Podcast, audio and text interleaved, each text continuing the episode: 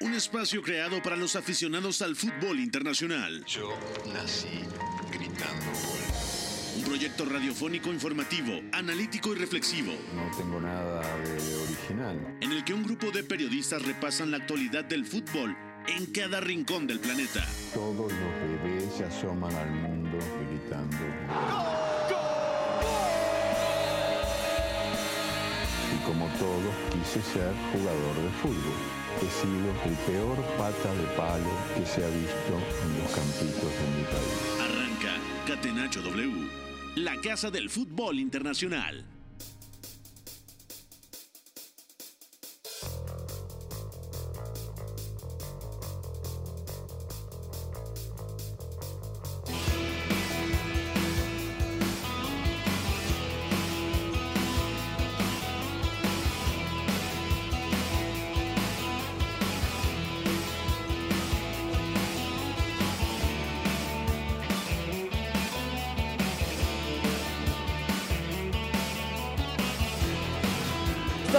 Las 4 de la tarde con 5 minutos. Bienvenidos a Catenacho W, Catenacho de jueves 22 de septiembre del 2022. Inició la fecha FIFA con enfrentamientos en la UEFA Nations League, donde destacan los enfrentamientos entre Polonia y Países Bajos, Francia y Austria. También hablaremos de la victoria de Bélgica contra Gales, así como la previa de los duelos de mañana. Mañana juega España y tenemos declaraciones de Jorge Resurrección, el centrocampista del Atlético de Madrid, sobre la importancia de España para meterse al Final Four en la UEFA. Mucho que platicar en compañía de Gustavo Sangaré Millares. Gus, ¿cómo te va? ¿Todo bien? ¿Qué pasa, Pepe? Fuerte abrazo eh, para ti, para Iñaki, Beto, Oscar, Fo, Mario, todos los que fueron parte de este programa. Sí, unos partidos de esta Nations League que por lo menos en la Liga A no se presenta algún resultado sorpresivo, independientemente de lo parejo que podrían lucir algunos. A lo mejor en el grupo B, lo de Liga, la Liga C, perdón, lo de Azerbaiyán, eh, que termina derrotando a Eslovaquia,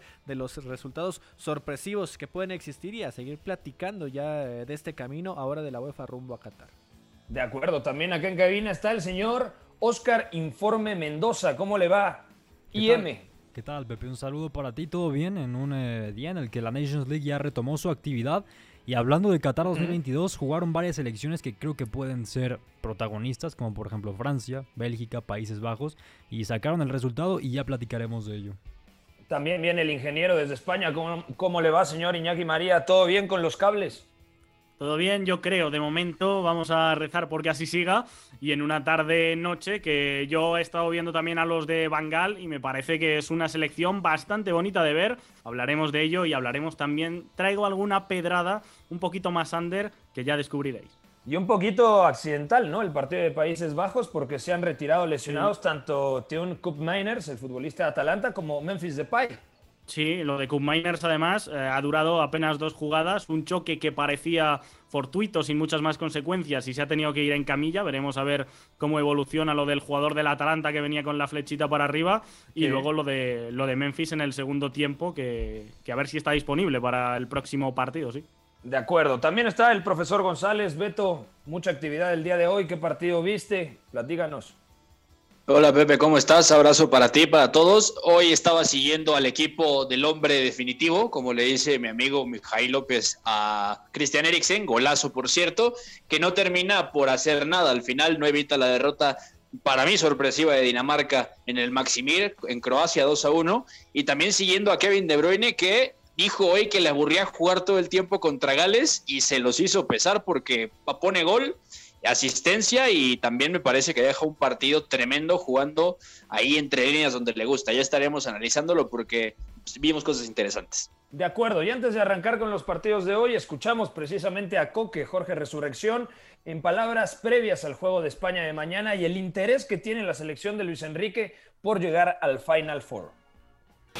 Bueno, para nosotros es muy importante clasificarnos, eh, como ya hicimos la, la vez pasada para, para Final Four. Eh, son dos partidos que nos va a exigir mucho, tanto, tanto Suiza, que es un, es un grandísimo selección que, que juega muy bien equipo, y tanto Portugal, que tiene muchísimas individualidades. Y yo creo que, que nos da un plus más el poder clasificarnos para esa Final Four, para, para la preparación también para, para el Mundial, que, bueno, todavía queda mucho para eso, quedan queda un mes y medio, dos meses, que parece que está cerquita, pero, pero queda bastante y ahora mismo nosotros estamos centrados en, intentar clasificarnos para, para un torneo que también es bonito, que estuvimos a punto de, ganarlo la vez pasada y, ojalá pues, pues podamos clasificarnos para, para esa Final Four que, que nos va a dar mucha confianza para lo que viene.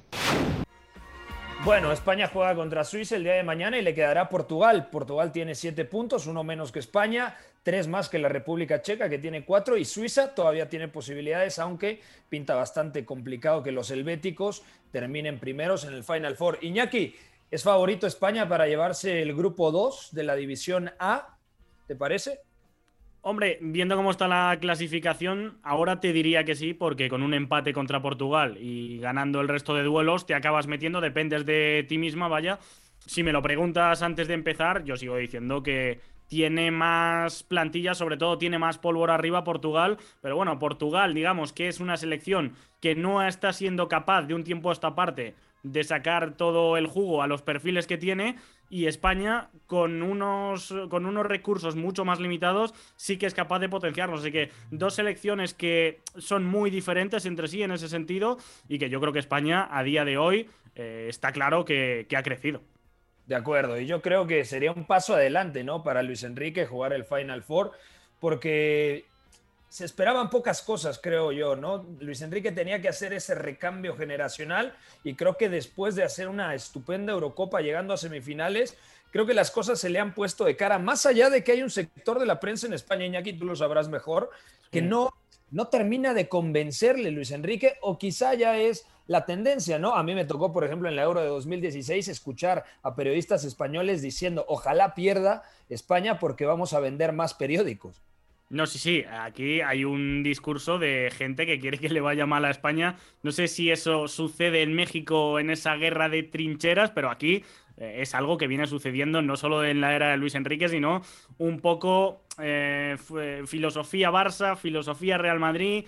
Eh, todo esto choca entre sí y ahora mismo pues estamos viendo un equipo que se parece mucho más a filosofía Barça que, Real Madrid o filosofía de humildes. Y luego yo creo que hay una segunda pata también importante, que es la de la meritocracia, eh, en el sentido de que hay muchos futbolistas que vienen haciendo eh, partidos a grandísimo nivel, temporadas incluso, pues eso, Miquel Merino, Canales, Yago Aspa, Raúl Albiol, yo diría que estos cuatro son Mm, candidatos a estar entre los cinco más en forma de la temporada. No ha ido ninguno de los cuatro. Y todo esto, pues claro, ya no es solo ese Rafe Madrid-Barça, sino que también estos otros eh, de media tabla eh, dicen por qué acaba yendo. Eh, Gaby en su momento, habiendo jugado pocos partidos, y no acaba yendo futbolistas que tienen pues 3-4 temporadas a un nivelazo.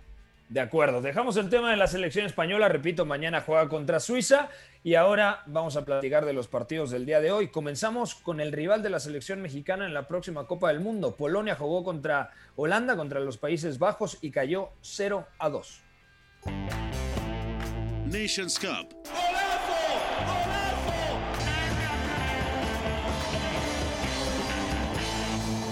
Catenacho. Está a ver novamente a repetição. Repare aqui como.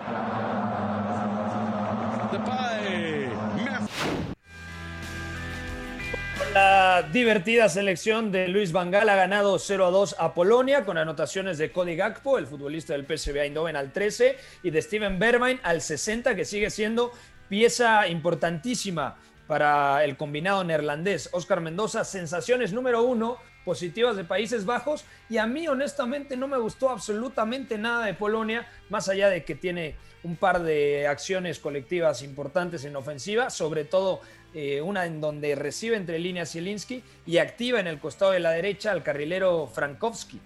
Sí, es correcto. Al final una selección de Países Bajos que deja sensaciones muy buenas. Y en el recuento del partido hay que comenzar por la lesión de Cup Miners que sale al minuto 6. Y entra un Steven Berghuis que bueno, desde luego cambia bastante porque son perfiles muy distintos. El del Ajax es bueno, mucho más ofensivo, ¿no? más media punta, ¿no? Exactamente, sí. Y se le vio bastante, con mucha llegada además. Y bueno, en realidad... De extremo incluso en el Feyenoord. Exacto, sí. Bueno, en realidad eh, Países Bajos tenía bajo control el partido eh, y fue que encuentra la anotación eh, con una pared muy buena entre Dumfries, entre Memphis Depay, que al final Cody Gakpo termina por empujar, por cierto. Gran partido también me pareció del carrilero del Inter de Milán, de Dumfries. Y más allá de eso, bueno, Países Bajos que, tenía todo bajo control, eh, con la posesión de la pelota, pero también Polonia buscaba intimidar en esas transiciones, buscando a sus carrileros, ¿no? A Nikola, a por ejemplo, pero no lograba realmente intimidar a Remco Pasver. Hasta la segunda mitad tuvo algún momento de lucidez, pero en general la selección de Luis Fangal mostró mucha solvencia, además creo que mucho dinamismo, que es muy atractivo y muy, muy agradable de ver esta selección. Y también algunas claves, el tema tanto de Memphis, que sale con problemas físicos, pero también no se sabe cuál es la situación por la que Frankie de Jong abandona el terreno de juego eh, al, al, medio tiempo. Entonces habrá que ver si fue mera decisión técnica o es también un tema físico. Yo creo que para dosificarlo, ¿no, Iñaki? Al final amo y señor del centro del campo, dio 50 pases en los primeros 45 minutos. Frankie Young, sobre todo tras la salida de Cup Miners, en donde se repartían un poco más ese doble pivote. Cuando entra Berghaus, Berghaus juega un escalón por delante claramente del jugador del Barcelona. Sí, correcto. Yo, mm, el Frankie de Jong, que más ha brillado en Países Bajos, creo que no lo hemos visto hoy. Y eso que me parece que ha dado eh, criterio con pelota. Hoy, sobre todo, hemos visto una Países Bajos salir más por fuera. Supongo que consciente de que Polonia, como más daño te puede hacer, es robando eh, en una altura media para atacar rápido, que con balón carecen de criterio asociativo. Es una selección bastante plana. Y bueno, pues hemos visto una selección, ya digo, que mm, Timber muchas veces, que es central exterior, se acaba metiendo por dentro. Hoy lo hemos visto en amplitud para salir por fuera y, pa y para que si se pierde el balón ahí no tenga una repercusión mayor. También con Nathan Ake en esa otra demarcación de centrales, que por cierto, de Ligt vuelve a ser suplente. Esto Sí. llama bastante la atención. Y en general, pues bueno, creo que no ha sido hoy la Países Bajos de los centrocampistas y que seguramente lo haya utilizado para dosificar, porque yo en la primera parte, insisto, no lo he visto mal, pese a lucir menos. Los dos integrantes del doble pivote de Polonia, hoy jugó 3-4-2-1, eran Linetti y Krychowiak. Linetti titular en el Torino y Krychowiak que claramente ha venido a menos desde que salió del Sevilla. Pero me parece un centro del campo bastante lento y en clave, yo estaba pensando mucho en México, en clave ese partido contra, contra la selección de Polonia, creo que le podría doler bastante al equipo polaco la dinámica de futbolista, eh, futbolistas a la espalda de ese doble pivote, Oscar. Sí, de hecho el tema de Linetti tan no funciona que eh, para la segunda mitad entra Arkadiusz Milik para poblar más el eje del ataque, entonces nos dice mucho que es un esquema que no tiene bien definido o aceitado eh, Czeslaw Michniewicz, entonces habrá que ver cómo es que evoluciona esto, pero es una selección que sí dejó sensaciones de tener muchos problemas para, bueno, armar rápido, aunque es su principal virtud, pero aún así deja muchas dudas. Y veremos si realmente juega con doble pivote, pero también hay que mencionar que en la conferencia de prensa de ayer, el estratega polaco mencionó que a él le gustaría más jugar con dos eh, puntas. Yo supongo que Claro. serán Lewandowski y Milik, por supuesto. y Milik, que se come un gol cantado Sí, sí, después precisamente de esa buena acción por parte del costado de la derecha de Frankowski, el futbolista de Lens. Ha utilizado cinco esquemas Polonia en lo que va de la UEFA Nations League. Contra Gales en el primer partido, 4-3-1-2 con un mediapunta, Zielinski, detrás de los dos atacantes. Luego contra Bélgica en la derrota 6-1, utiliza cinco eh, centrocampistas, línea de cuatro, cinco en mitad de cancha y luego un delantero. Contra Países Bajos, en la primera rueda, da 4-2-3-1 y luego ya pasa a la línea de 5. Contra Bélgica, el partido anterior es un 5-3-1-1 porque Zielinski jugaba como segunda punta o como enganche detrás de Robert Lewandowski y hoy es 3-4-2-1, pero repetimos, un equipo polaco que de momento se nota bastante pobre en ataque. Claro, hay que poner en contexto que enfrente tenía a Holanda, pero de entrada yo mantengo lo que dije hace un par de meses y cuando se dio el sorteo. Para mí, Polonia y Gales son las dos selecciones más débiles de Europa, Iñaki. Sí, sí, yo para mí también. Eh, no te puedo contradecir en esto. Además, es una Polonia muy de bloque medio, de, de incomodar poco al rival cuando no tiene la pelota. Y que, bueno, saliendo al espacio, sí que es cierto que con Zielinski, sea conduciendo, filtrando, incluso llegando, tiene una amenaza brutal en medio campo. Que los carrileros sí que pueden producir algo. Lo que tú decías, esa jugada de Frankowski me parece clara de cuándo romper al espacio en ese carril diestro. Zalewski, que hoy ha tenido otra ocasión en otra jugada que gira en el juego y le cae a la derecha siendo diestro y no acaba definiendo bien, pero es otro que al pie te puede generar algo, pero realmente es que más allá de Lewandowski o de Arkadiusz Milik, que a mí no me viene disgustando lo que he visto con la Juventus en este inicio de temporada más enfocado al juego entre líneas, yo creo que es que salvo eso, depende demasiado de, los chispazos individuales porque a nivel colectivo mm, está claro lo que intenta hacer, planes de mínimos, que pasen pocas cosas, pero ni lo consigue ni es capaz de potenciar alguna ruta más clara para hacer daño. Claro, que la última gran versión de la selección polaca la vimos en la Eurocopa de 2016 y aquella selección polaca era muy reconocible justamente porque tenía eh, de doble punta a Milik y a Robert Lewandowski. De hecho, esa Polonia está nada de meterse a semifinales porque supera a Suiza en octavos de final, también en la tanda de penaltis, y luego Polonia la elimina a la postre campeona, la elimina 5-3 desde los 11 pasos en Marsella. Lo tengo muy fresquito porque estuve justamente en, ese partido. Entonces, eh, dejamos aquí el tema de Polonia y de Países Bajos. Repito, ha ganado la selección de Luis Vangal 0 a 2. Y cambiamos al partido de Bélgica contra Gales, porque Bélgica volvió a ganar. Manier, passe para De Bruyne, cruzamento!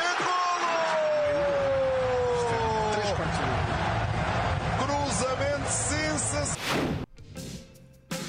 Bueno, con anotaciones primero de Kevin De Bruyne al 10 y luego de Batshuayi eh, no, no, sí fue Batshuayi, ¿no? Al minuto 37, si no mal recuerdo, sí. sí. El 2 a 1, porque luego Moore marcó el gol de la honra.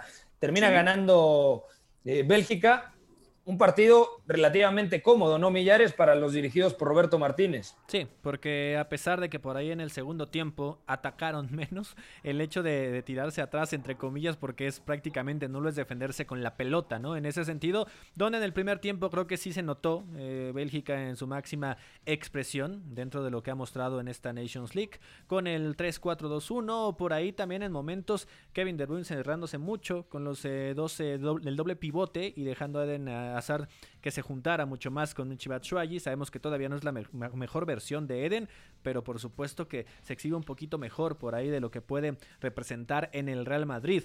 Decíamos que en el primer tiempo, con muy poca llegada, el cuadro de Gales realmente se vio superado. La gran figura de ese primer tiempo, sobre todo, fue Kevin De Bruyne, en el sentido de no solamente marcar, sino asistir y todo lo que empieza a generar para activar a sus compañeros al frente. En esencia, Michi Batshuayi, que además viene apenas tomando carrera, ¿no? O sea, Batshuayi sabemos que venía de cierta inactividad, que ya con Fenerbahce empieza a tener pocos minutos, ya marcó gol, pero todavía no se afianza como un elemento titular en el fútbol turco. Y creo que esto se presta para que vaya tomando mejor ritmo. En el segundo tiempo, en el tema de lo que puede hacer en ese sentido Gales, eh, sí, trató de moverle un poquito al plantel, ingresó Garrett Bale al 64, eh, también Morel al mismo momento, pero Bélgica a tener la pelota, ¿eh? E incluso la posesión no cambia, eh, se incrementa un poquito en el lado de Bélgica sin ser a lo mejor tan vertical y sí jugando también con la desesperación y la falta de variantes que pudiera tener este combinado galés. Y a final de cuentas creo que para el equipo eh, precisamente de Roberto Martínez, que por cierto se va expulsado en los instantes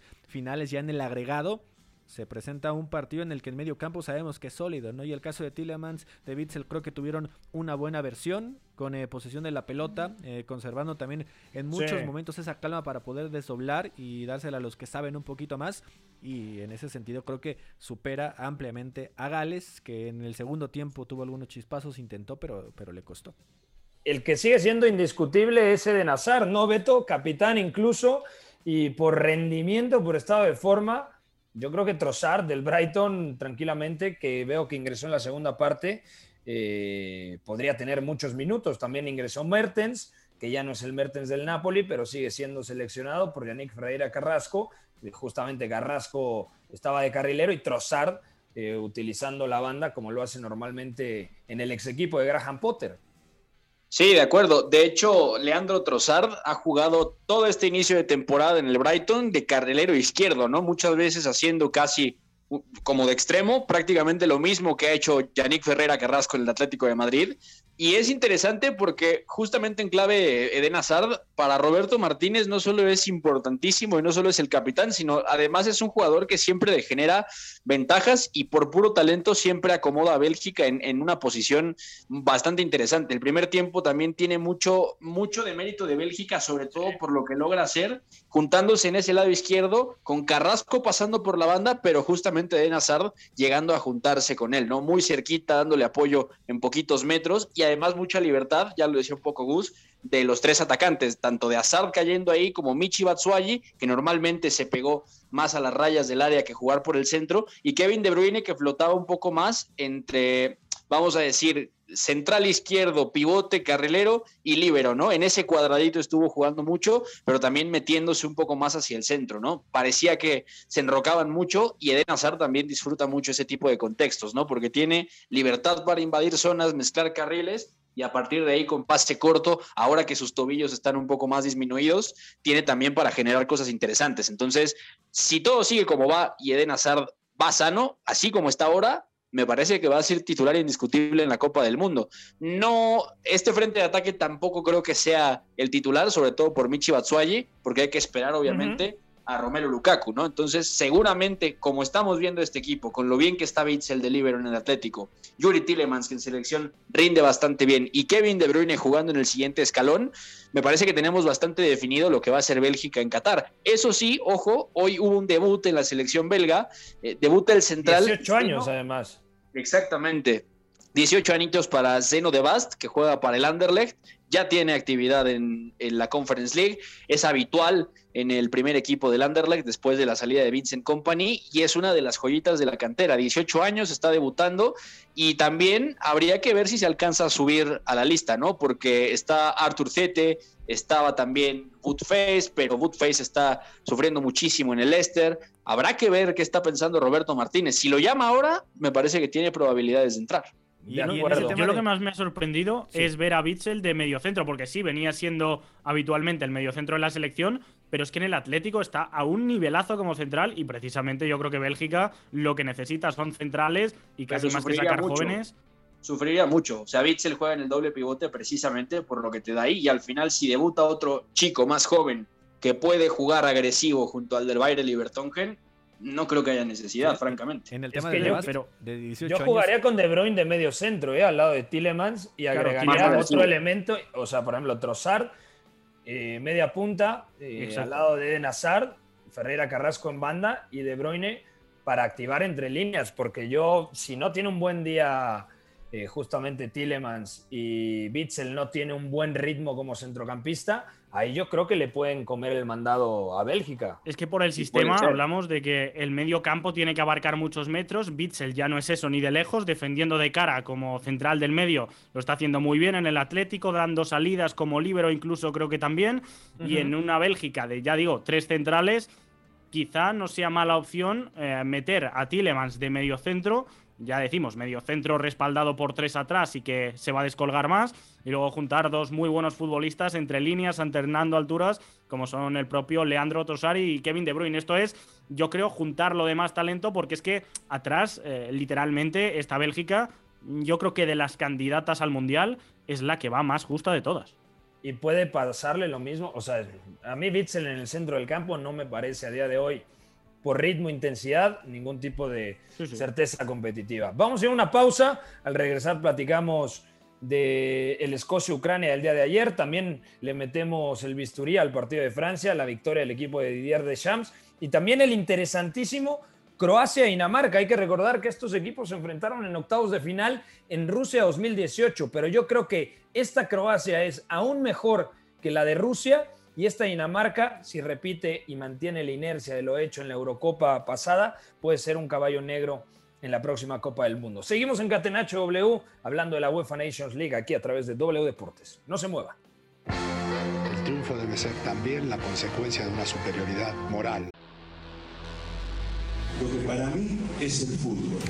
Éramos todos muy amigos, nos gustaba jugar juntos, la pasábamos bien reunidos, intentábamos hacerlo lo mejor posible, atacar mucho y luego recuperarla con la ilusión de volver a atacar. Hasta el Choco Bonito supo rendirse ante una estrategia invencible. Catenacho W, la casa del fútbol internacional.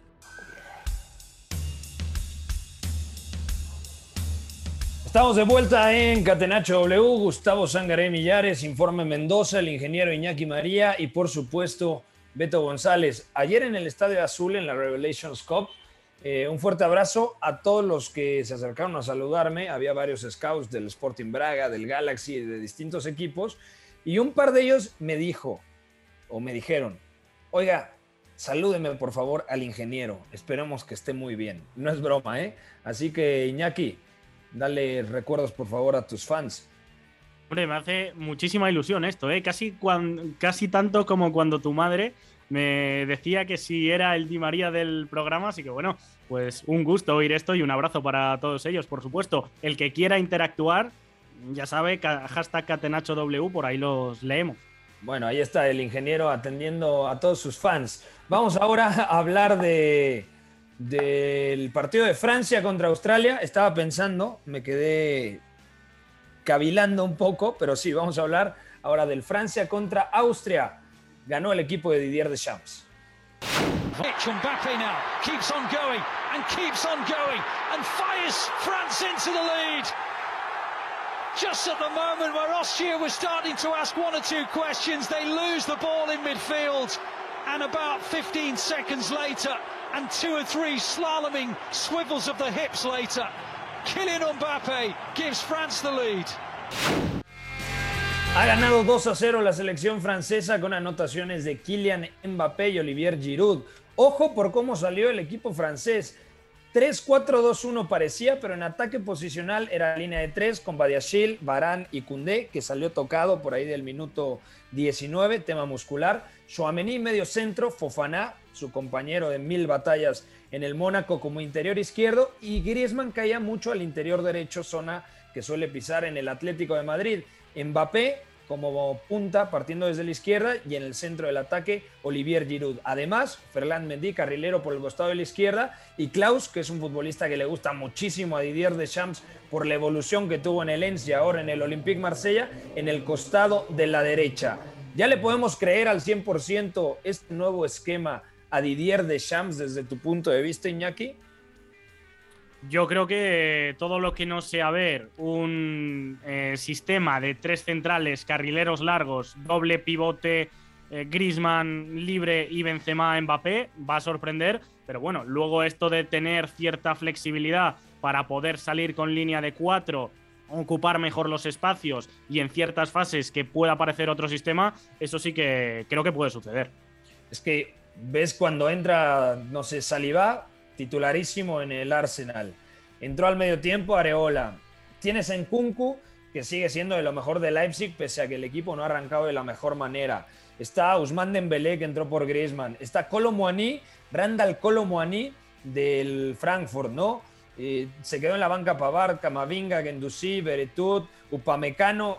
La cantidad de opciones es increíble lo que tiene Didier de Shams, eh, ¿no, Gustavo? Sí, sí, sí, es, impresionante, ¿no? Lo que tiene en la banca. O sea, cuando estaban calentando y notabas todo ese desfile de grandes futbolistas, era impresionante. Ahora, en el medio campo, también entendiendo que, que Austria presionaba a veces muy poco, el tema de Chouameni y Fofana muy sueltos en muchos momentos, ¿eh? turnándose muy bien la forma de ingresar por ese carril interno para tratar de tomar por sorpresa a la defensa austriaca. No existió tanta precisión eh, en ese momento, pero sí pusieron algunos aprietos precisamente al portero Patrick Pence el austriaco de Reims, que fue la figura de ese primer tiempo, ¿no? Sacando por ahí dos balones impresionantes a jugada balón parado. Sabemos lo que te hace en ese sentido Oliver Giroud, aunque no sea el último rematador, si el que peina, si el que va a segundo poste y recentra, es decir, se vuelve muy eh, peligroso. Y el caso de Griezmann, también de los más destacados de ese primer tiempo, ¿no? Eh, metiéndose mucho también ahí entre Chouameni y Fofana para tratar de generar, jugando como media punta.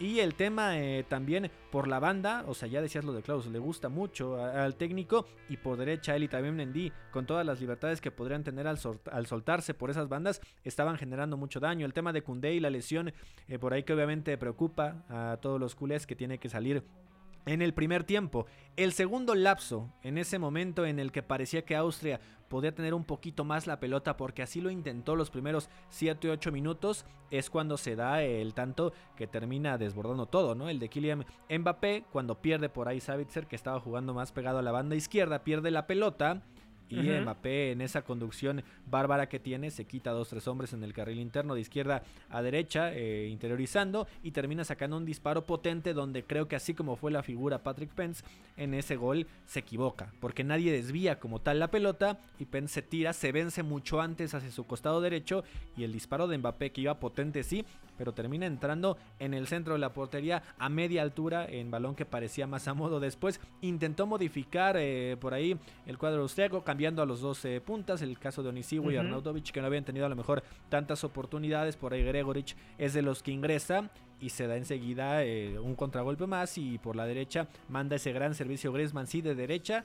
Le dejó ahí en la testa Giroud, que en esto no te va a fallar, ¿no? Y Giroud creo que también dio un gran partido. Después de eso, el partido ya no existió más, ¿no? Y tanto que Alaba es el que sale al minuto 69, cuando el partido está 2 por 0, se nota que, que el partido ya estaba dado por perdido para los austriacos. Menos mal que ha ganado hoy Francia, porque hablamos de que a nivel clasificatorio no dependía de sí mismo, bueno, sí dependía de sí misma, pero ganando hoy, eh, quedando por encima de Austria, porque claro, queda una jornada y Francia estaba luchando por no descender y viendo que además llega con una auténtica plaga de lesiones a, esta- a este parón internacional. Eh, en las últimas dos listas se han caído hasta 11 jugadores. Eh, no está Kimpembe, no está Coman, no está Lloris, Kanté, Benzema, Lucas Hernández, Pogba y Eso luego es lo que te iba a colmo- preguntar. ¿Se puede dar el lujo, por ejemplo, de quitar a Pogba? Si Pogba no va, yo creo que no pasa nada ¿eh? a día de hoy. Hombre, viendo en medio campo, habría que ver también cómo está y si está Kanté, que es el otro indiscutible hasta el último verano. Pero hombre, está claro que Chouameni ha crecido, que Rabiot sigue siendo de máxima confianza para él. Y, y en medio campo, bueno, pues luego tiene variantes quizá un poco más eh, como Camará, Beretut, de perfil más bajo. Yo creo que si lo tiene, a Pogba se lo va a llevar, pero como indiscutible, me parece a mí que no. Y decía que además eh, Teo Hernández fue llamado la semana pasada, se lesionó y tuvo que entrar Diñe, se lesionó también y al final ha entrado Truffert, el lateral izquierdo del Rennes, y pasó lo mismo en medio campo, donde se cayó el propio Adrien Rabiot, acabó entrando Camará y como este también se lesionó, entró Beretut. O sea, lo de Francia ha sido surrealista en este último mes a nivel de lesión. Bueno, uno de los mejores zagueros en la Premier es Salivá y Salivá no tiene cabida en este equipo. O sea, en el 11 es muy difícil porque Barán va a seguir siendo indiscutible. Badiashil, yo honestamente creo que es el, el más flojo, aunque sea de Sí, toda de la confianza, pero por ahí podría darse, ¿no? Salivá, Barán y Cundé. O Yo incluso que creo que Saliba y Koundé es mismo, mismo perfil. ¿eh? Salivá y Cundé el Mm. mismo perfil. Central, No, eh, fíjate que exterior, que en esa necesitan línea de un tres, zurdo. de conducir. Pero no, no. William Saliba es mucho mejor de último hombre. Mismo perfil para nada. O sea, William Saliba en el Marsella si podía está jugar de Varane. líbero. Eh, Jules Koundé también puede jugar muy agresivo. Y en el Arsenal, cuando Ben White ha cerrado como tercer central, el último hombre es William Saliba. Es decir, es el que más potencia tiene y mejor lectura también para poder corregir a espaldas de otros dos centrales. Mismo perfil, no lo tengo Que claro. ¿eh? Para mí, para mí, Para mí Saliba vamos, es mucho más muy bien. que Varane. No, No, para es nada. que No estoy yo, de acuerdo. yo- yo creo que no, porque es que yo creo que tiene cositas de los dos, porque saca la pelota muy bien, pero en transición defensiva, defendiendo a campo abierto. Sí, pero es algo que con Francia no vemos. Con Francia vemos más defensa de área, de Barán ganando eh, duelos y repeliendo Pero balones, si tiene que eh, asumir la defendiéndole iniciativa, cara. ojo, ¿eh? Eh, Ojo, eh, porque esta es una buena pregunta. ¿Cuáles van a ser los escenarios que va a enfrentar Francia en la Copa del Mundo? Si se pone por delante, eh, Ah, no, esperar claro, en bloque medio y correr. Claro. Ese es el Claro. tema, pero en un equipo que va a juntar a Griezmann, a Mbappé y a Benzema, Griezmann Tiene que asumir algo de iniciativa. No, no, de entrada, a ver, Australia te va a regalar la posesión 100%, o sea, va a tener 70 y tantos por ciento de posesión Francia. Dinamarca, yo intuyo que también va a buscar correr un poco más contra, contra Francia, sobre todo con la línea de 5. Y el otro de este grupo es... Es Túnez. es Túnez, Túnez. también va, Otro repliegue. va, va a buscar verticalizar los ataques. Entonces, no sé, Sí. interesante. Eh, Por cierto, No, mi madre el te grupo manda de- saludos, Iñaki. ¿El qué? ¿Cómo? Mi madre te manda saludos, me acaba de Ah, bueno, escribir. pues. De segundo saludo del día, por supuesto, para la señora del María Bosque, Elena. no. Dígale, María Elena. No, no, pero apellido. Hay que Arias. tratarla ya de. La doña. ¿Cómo?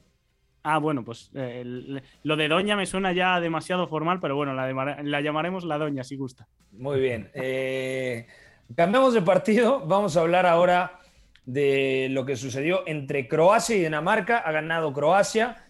Vamos a platicar a fondo del recambio generacional, pero antes escuchamos el gol del equipo de Dalic. He bided his time, Christian Eriksen. But when the moment arrived, he was there to savour it. Here's Meyer. First attempt for him! And he scores to restore Croatia's lead. It's a night when the goals. Bueno, era uno de los partidos que tenía de fondo y a mí honestamente hoy me decepcionó bastante Dinamarca, Beto. Es cierto que empató por ahí el minuto 80, faltando 15, 10 minutos Christian Eriksen, pero rápidamente hace cambios Slatko Dalic, mete a Mayer, ojo con este chico que yo creo que no tiene tanto foco mediático porque se fue a la Liga On con el Ren, pero es un muy buen futbolista, el canterano del Dinamo Zagreb. También entró Blasic, que está teniendo una temporada fantástica con el Torino, el exjugador del West Ham. Y también entró Bruno Petkovic, que termina marcando el segundo gol, que sí, es el mismo Bruno Petkovic del que hemos hablado en repetidas ocasiones en este comienzo de UEFA Champions League. Es decir, tiene una generación muy interesante y para mí, yo decía al arrancar el programa, tiene mejor equipo que en Rusia 2018. Por ejemplo, Sútalo y Guardiola en la central, eh, Borna Sosa en la lateral izquierda, Juranovic en la lateral derecha, Livakovic en el arco. Estamos hablando de cinco elementos de recambio generacional, además de Mario Pasalic de Atalanta, que no tenía en la pasada Copa del Mundo. Y hay que recordar que a este equipo todavía Sí. le falta Ante Rebic del Milan.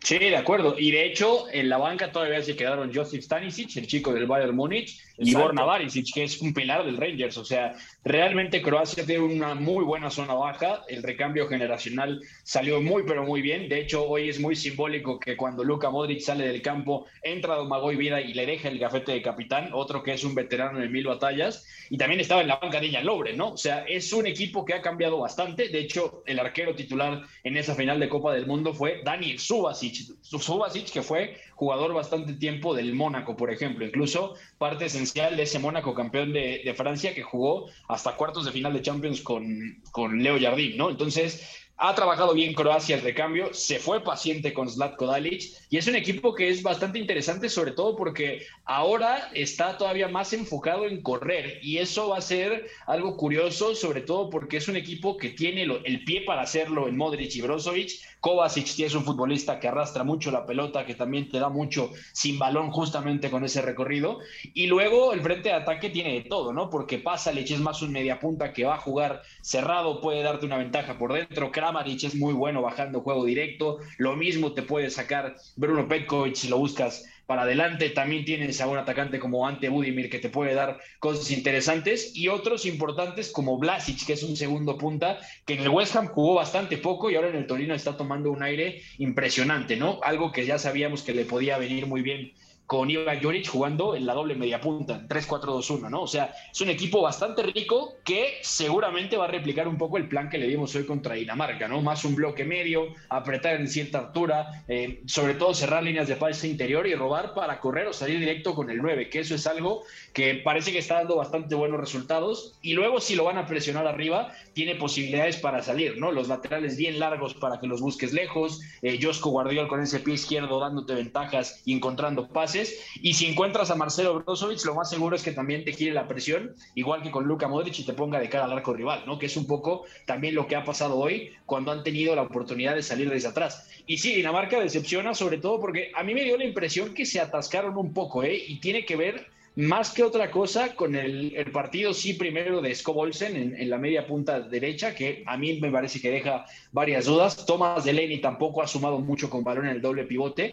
Y el que se echó al equipo al hombro fue Christian Eriksen jugando como media punta por izquierda, ¿no? Hablaban del rol de Griezmann en Francia cayendo al interior derecho. Christian Eriksen cae como especie de interior izquierdo, jugando mucho en el pasillito interior.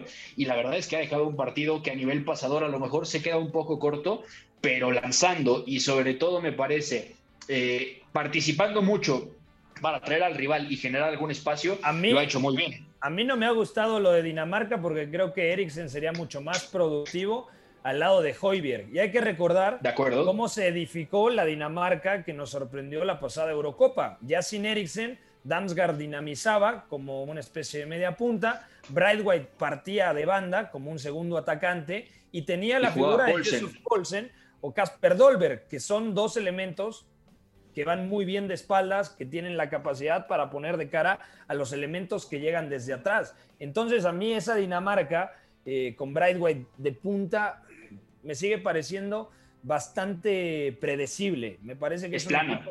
que necesita más Brightwhite entrando con vuelo desde atrás como cuchillo y a Poulsen en, en punta. Hoy, honestamente, a mí me, me decepcionó bastante el equipo de Casper Hulman y justamente entró de cambio Damsgaard por Brightwhite, eh, entró de cambio también el lateral Christensen.